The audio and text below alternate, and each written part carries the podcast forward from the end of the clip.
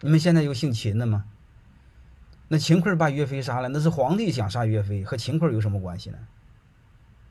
能明白吗？我们老老认为秦桧秦桧是个混蛋，是个坏蛋。你秦桧是听皇帝的话，秦桧皇帝不同意，他能杀吗？这皇帝是个混蛋，和姓秦的什么关系呢？所以结果你们姓秦的背了黑锅，背了好几百年。能明白？岳飞是什么？岳飞这个严格意义上作为一个经理人，他是不合格的经理人。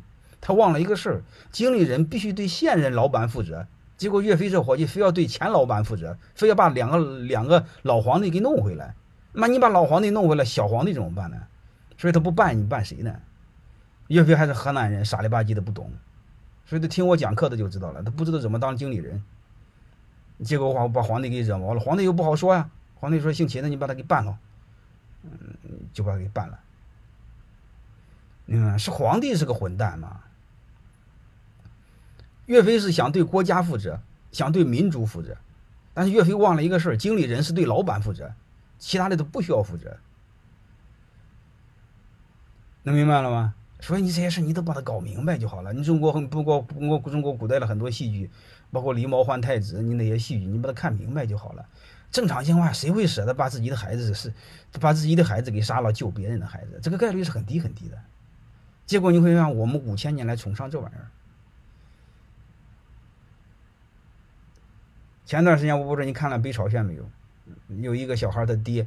为了抢救金金胖子还是金正日的一个一个一个一个画像，结果英勇的牺牲了，被洪水冲走了，然后他就封为英雄，封为烈士，整个北朝鲜人民都很怀念他。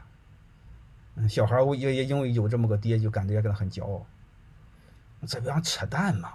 一张烂纸有什么值钱？这就是我谈到的东西，你多几个维度看就知道。刚才我们谈的东西，我们我们很多都是在这个一个维度看。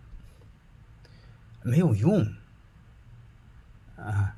所以你多个几个维度看，你该明白的全明白了。我这就是我说多五个维度，你多两个维度也明白，你多三个维度也明白。你比如我小时候学的很多这个小英雄，还有一个是什么什么什么救什么救什么国家财产，跳到那个粪坑里给淹死了。还有一个王二小什么什么弄死了，还有一个谁为了抢救国家财产（括号三十块钱还是三千块钱），他英勇的献出了生命，他死了。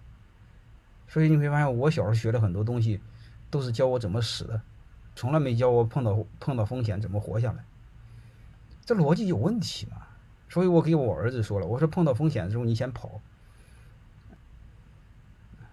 说你不能给颠倒过来，对吧？我儿子肯定比三千块钱值钱啊。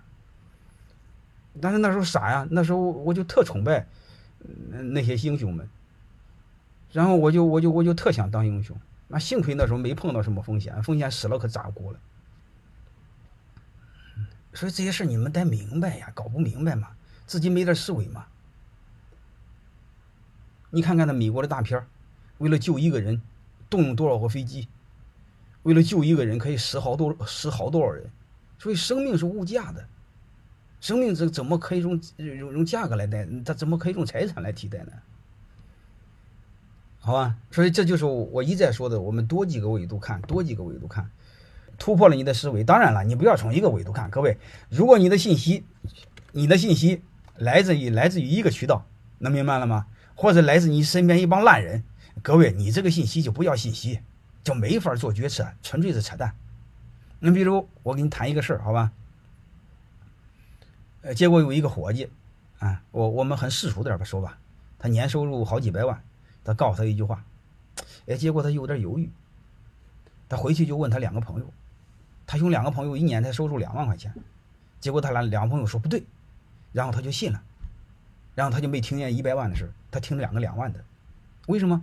我的两个朋友都说那个人说错了，所以这就是我们有病。你的信息从哪来的？那是一帮烂人，能听吗？所以我们一定要去思考这些事儿。